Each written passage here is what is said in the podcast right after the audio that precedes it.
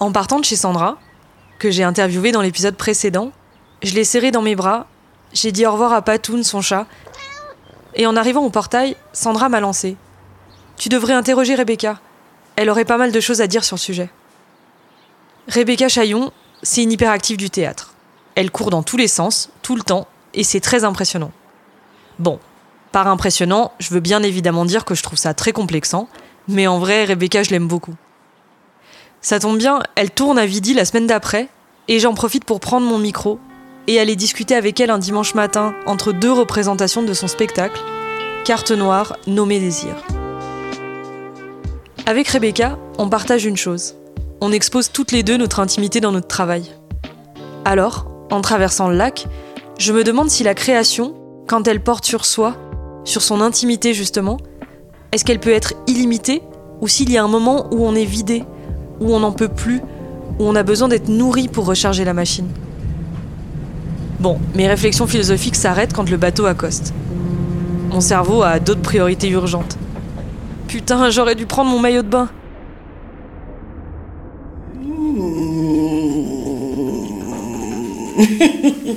ah, c'est pour retrouver ma voix, je suis désolée parce que j'ai ma grosse voix fumeuse. C'est super pour toi. je m'appelle Rebecca Chaillon, j'ai 36 ans et demi. Je suis euh, performeuse, autrice et metteuse en scène. Et euh, j'habite euh, en région parisienne et parfois dans les Pyrénées. Mon métier, c'est... Bonne question.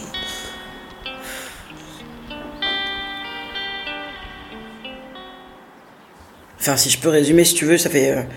Euh, j'ai commencé ma, carrière de comédienne à 19 ans et ma carrière de metteuse en scène, je dirais, à 21, à peu près.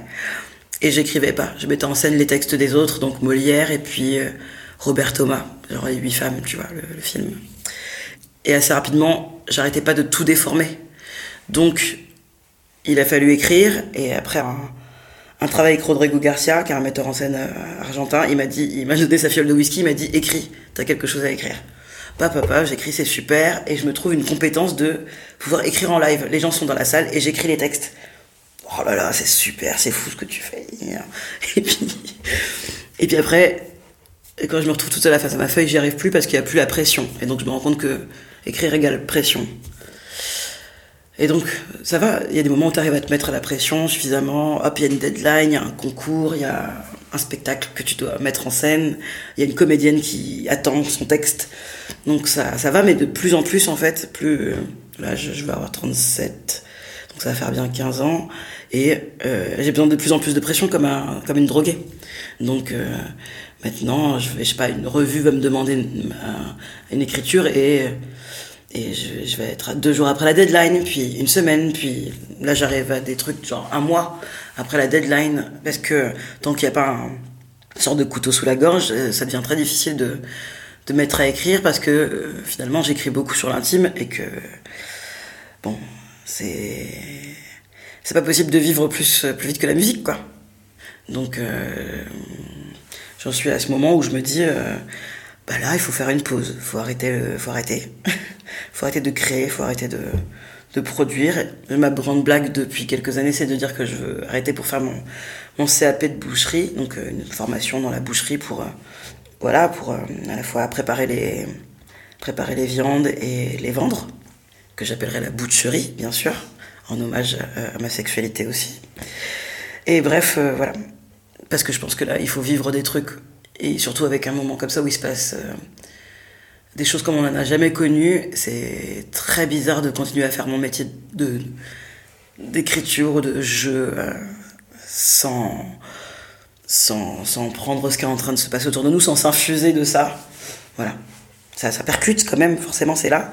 Mais stop, je suis pas sûr d'avoir envie de, continuer à produire de l'art là.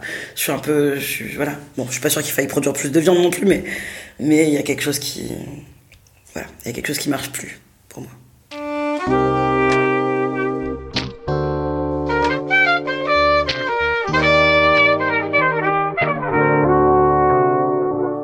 Il y a la reconnaissance qui fait du bien, qui répare énormément. Des gens qui te lisent, des messages qu'on t'envoie, des copines autrices qui acceptent de relire tes textes. Tout ça. Hmm. En fait, ce que j'ai détesté dans l'écriture, c'est le moment où je me dis ah j'ai un style, ah je l'ai repéré. Et donc du coup, j'essaye de refabriquer le style avant d'avoir le, contenu, parce que chaque contenu devrait pouvoir décider de son de son style, de sa poésie. Et moi, parfois, je me dis, alors là, je sens qu'il y a la poésie, mais il n'y a pas le, il a rien à voir avec le sujet ou ouais, comment je me sens, donc ça va pas.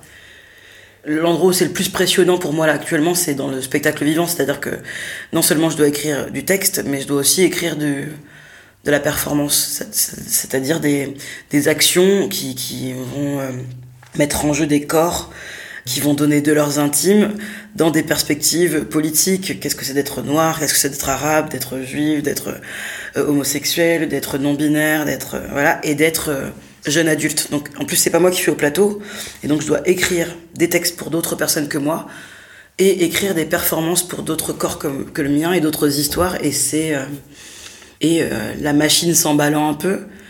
Avant j'avais trois ans pour faire un spectacle parce que la production ça met du temps, faire confiance machin.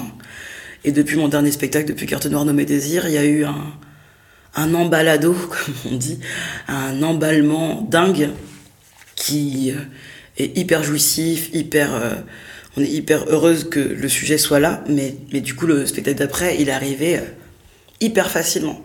Enfin, dans le sens où hyper rapidement, j'ai eu les fonds pour le cadre, les, les réseaux se sont activés, les lieux, les tout. Et je me retrouve avec euh, finalement presque six mois de mon temps seulement pour faire le spectacle là où avant je prenais trois ans quatre ans parce que bah, j'avais le temps de lire de voir des films et, donc je sais que je suis capable de travailler dans l'urgence. J'aime l'urgence. Mais finalement euh, pas tant elle blesse. Euh, et voilà. Donc ma prochaine créa est dans un mois. À la fin du mois prochain je dois avoir créé et c'est la première fois que tout ce que je propose n'est pas bon et donc je suis là, genre, mais qu'est-ce qui va se passer? Est-ce que je me jette dans le lac Clément et, en fait, avec distance, je me dis, mais non, c'est juste que t'as pas les deux ans d'errance et que du coup, c'est pas mauvais ce que je fais, mais c'est juste. Euh, c'est juste qu'en fait, il lui faut le temps de. que cette idée un peu, un peu pourrie, un peu. bah, je sais pas, on va dire, je prends l'image d'une noix, je sais pas, faut qu'elle perde sa coquille, quoi, qu'elle tombe, et les noix, en plus, c'est une première coquille, après une deuxième coquille. Tu vois, j'ai appris ça il y a pas longtemps, dans les fameuses Pyrénées.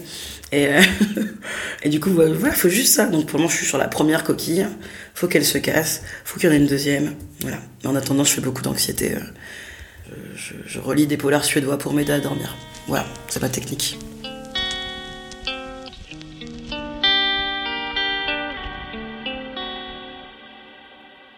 Demander une pause, là, en termes de création, bah déjà, il y a la peur de disparaître. Ce serait la première, en vrai, ce serait la peur d'être oublié ou de pas avoir saisi les chances qu'on t'offrait quand avant tu, tu disais que tu n'avais pas la parole et d'un seul coup cette chose-là explose, elle va très, enfin elle va finalement assez vite. Moi à mon sens elle va vite. J'ai pas le regard des autres qu'ont les autres sur moi, donc moi de mon intérieur je me dis ah, je touche à peine au moment où c'est confort, où en effet on me propose des beaux espaces pour écrire, où où les gens euh, lisent, me répondent et tout. Et j'ai trop peur d'abandonner ça et de disparaître. Donc demander une pause, ça fait ça. Et puis demander une pause, je me dis à qui? Parce que, euh, en fait, ce qui se passe, enfin en tout cas dans mon cas, euh, entre euh, les sollicitations dans le théâtre, les sollicitations dans les endroits où il y a des propositions d'écriture, les sollicitations donc en, jeu, et parfois tout ce qui va être autour du milieu plus militant, euh, donc sur les questions de sexisme, de racisme, d'andiphobie ou quoi, de queerness, enfin voilà, euh, ou de formation en école de théâtre, bon bref, en tout cas, il y a plein d'endroits, tous ces endroits-là m'intéressent et se répondent et, et c'est super. Et du coup, j'arrive à en éteindre un, il y en a un qui repousse ailleurs, et puis les choses sont tentantes, et puis euh, j'ai toujours eu un problème de gestion d'argent depuis longtemps. Enfin, ça fait longtemps que je pourrais avoir vraiment de côté de m'être acheté quelque chose et avoir transformé tout ce travail en, confort. Or, euh, de la même manière que j'aime l'urgence et la pression, j'aime l'inconfort de manière presque maladive. Et donc du coup euh, bah, ça ne s'arrête jamais. La machine ne s'arrête pas parce que si, si j'avais été voilà un peu sage et économe j'aurais pu me dire bah voilà c'est bon j'ai ça j'offre ça à ma maman comme, comme, comme une bonne star tu vois tu offres un truc à ta maman. Et, euh, et après voilà je, je peux voir mes proches, prendre du temps, aller faire du yoga, enfin bon bref, je, me fais un petit délire, mais Cette chose-là n'étant pas obtenue, ce calme-là, ce confort-là n'étant pas obtenu, je continue et il est sans fin.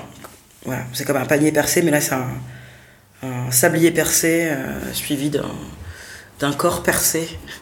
Donc la pause est dure. Malgré tout, parfois, il se passe des choses. Euh, donc c'est dur de pondre un texte. Parfois j'ai l'impression d'être euh, voilà illégitime ou un escroc en disant. Hum, hum. Mais il se trouve que parfois les textes ont une je les, voilà, ces temps-ci, je les ai quittés. Avant, je relisais beaucoup, je relisais beaucoup ce que j'avais écrit pour me rappeler constamment de qu'est-ce que j'avais écrit, parce que les gens me faisaient des retours. Je me rappelais plus bien ce que j'avais dit dans ce texte finalement. Je me, je, je comprenais pas ce que j'écrivais. Et là, j'ai arrêté. J'ai déposé, donc il y, a eu d'autres participations à des recueils et tout ça. Et j'ai arrêté de les relire et je vois, je vois l'endroit où ça communique avec les gens. Je me dis, c'est comme si j'avais jeté des, des, bouteilles à la mer et que l'objet continuait sa vie, le message continuait euh, à vivre et, euh, je sais pas, il y a aussi quelque chose de très beau qui, qui revient finalement. Des fois, tu te dis, c'est bon, j'ai pu déposer cette chose, ça, cette chose-là, cette chose-là, là. On nous apprend pas l'échec. Est-ce que c'est une peur que tu as ou est-ce que tu t'en fous totalement? Non, non, ça ne peut pas arriver, Marcia. Pardon. À mon sens, euh, bon, je suis croyante. Et il y a un truc euh, où pour le moment, j'ai l'impression d'écrire et de c'est très drôle, ma compagne m'a offert un bouquin qui s'appelle L'écriture automatique, mais en mode un peu mystique. Euh, voilà, genre tu es possédé quand tu écris. Bon, ben j'ai beaucoup ri. Je l'ai un peu feuilleté, j'ai ri. Mais en même temps, j'ai une manière quand même de me construire qui est un peu comme ça. C'est-à-dire que j'ai quand même l'impression que euh, les choses, quand j'arrive à écrire bien, c'est parce que euh, finalement, je sais pas, Dieu, Dieu était là, il me fait écrire des trucs, quoi. Que j'ai rien, que je connais rien, que je maîtrise rien. Donc je me, je me dis que le jour où il me fera écrire de la merde, c'est qu'il faut que j'arrête pour le moment, j'ai l'impression que quand j'arrive à me relire, j'arrive à savoir si c'est, si trop l'échec et celui-là, je le planque. Et je sais que par contre, il me resservira plus tard. C'était juste pas le bon moment. J'ai commencé quelque chose, c'était pas le bon moment. Donc si c'est mauvais, ça peut exister. C'est, moche. Mais euh, j'ai une cachette pour ça dans l'ordi, quoi. Et c'est pas grave, dans deux ans, je sais pas. Il y a une phrase, là, je pourrais la reprendre. Elle était juste perdue au milieu d'un texte euh, pas prêt, quoi. Mais euh, oui, j'ai très peur de l'échec j'ai très peur de l'échec. Je pense que je me protège derrière ma foi en disant que c'est pas moi, c'est je, n'ai pas de j'ai un libre arbitre certes, mais ce qui m'inspire, euh, le bon moment, le bon, je sais pas, la bonne commande, le bon truc, c'est c'est pas moi, c'est c'est la Dieu. Je procrastine beaucoup déjà d'une. J'accepte assez bien de, lire et de me nourrir et de regarder énormément d'œuvres cinématographiques sur Netflix pour me nourrir. Non mais bon voilà, j'ai grand fort besoin de, de, glandes.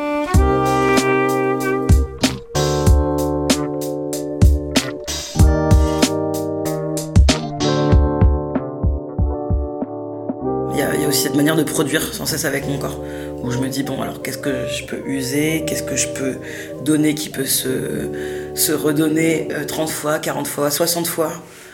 Qu'est-ce que ça engendre comme type de soin?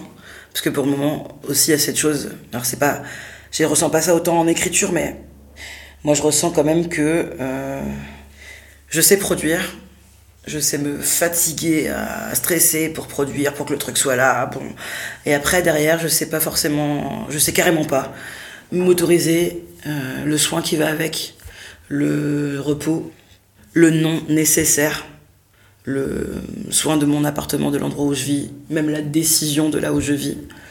Euh, voilà, donc là j'ai énormément de, par exemple, de, de soins médicaux que je devrais faire. Non, mais voilà, c'est, dur. On, ne nous apprend pas à, recharger. Ou alors il y en a qui l'ont un peu acquis dans, je sais pas, dans leur éducation, quoi. Oui, bon, bah là, stop, pause. Ou après, des fois, c'est le corps qui dit stop. Moi, ma grande blague, c'est que je vais mourir à 37 ans. Bon, bah là, c'est le mois prochain. Euh, ce serait dommage. mais je vis un peu dans cette dynamique-là, c'est-à-dire qu'il n'y a pas de euh, se, projeter vieux. Je, ne me projette pas vieille, donc je me projette pas encore à écrire des, des livres pendant longtemps en disant alors maintenant j'ai 60 ans, bon la ménopause c'est dur. Bon, voilà, je, me projette pas ça. il y a une sorte de truc un peu Kurt Cobainien, je dirais. je fais pas partie des artistes qui euh, rebougent beaucoup leur spectacle, par exemple, leur écriture de spectacle. Une fois que j'estime que le, spectacle est à peu près trouvé, franchement, j'arrête.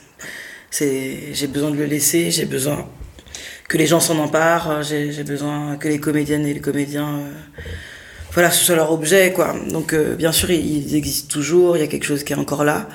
J'apprécie quand quelque chose se finit quand même. Ouais, si si je là je pense que après le prochain, je fais une fête et j'ai déjà déclaré que il y aura pas d'autres productions pendant euh, pendant un an.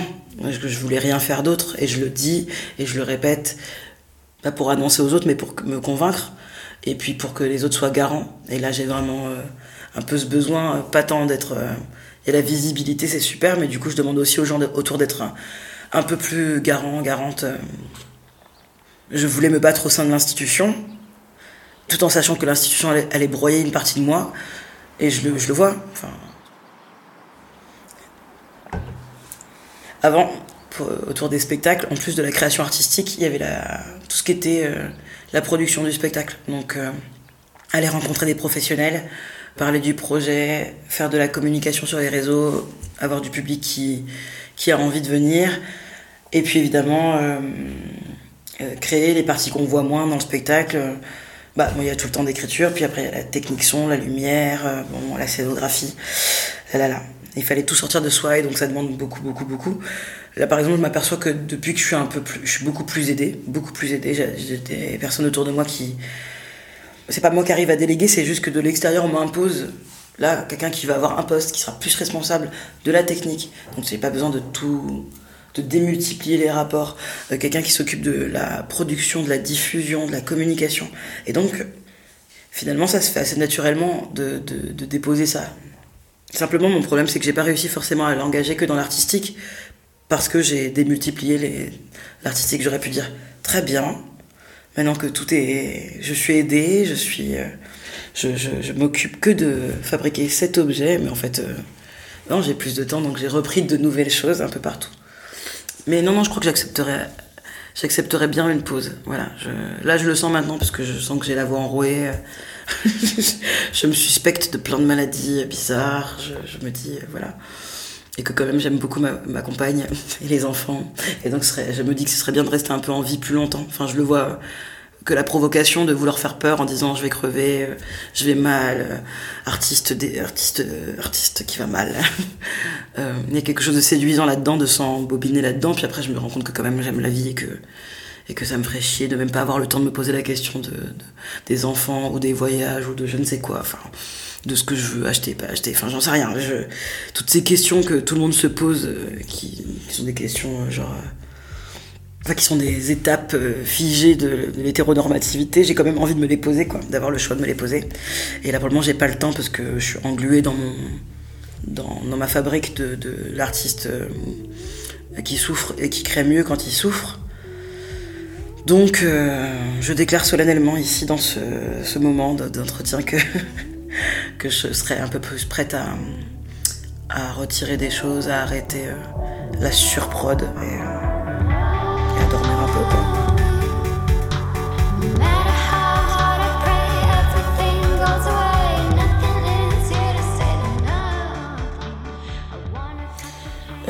J'aime beaucoup cuisiner. Euh, cuisiner des plats mijotés, des plats euh, en cocotte. J'aime beaucoup faire les courses euh, dans les supermarchés, dans les gros supermarchés. Ça me rappelle mon enfance. Voilà, même si maintenant je suis un peu dégoûtée par les gros rayons viande parce que je me dis qu'il y a vraiment beaucoup trop, d'animaux morts en même temps dans le même espace, mais sinon j'aime quand même ça. J'aime bien l'idée de faire du vélo sur des pistes cyclables, dans des très beaux paysages, genre, genre les montagnes mais qui montraient pas. Bon voilà. Euh, j'aime faire de la corde à sauter, même si j'ai me mal aux genoux. J'aime. Euh... Oh. J'aime faire des karaokés. Vraiment fort. Et. Euh... J'aime faire l'amour, mais j'ai peur, souvent. Et. J'aime bien aller me baigner en Martinique, sur la plage de Saint-Plus.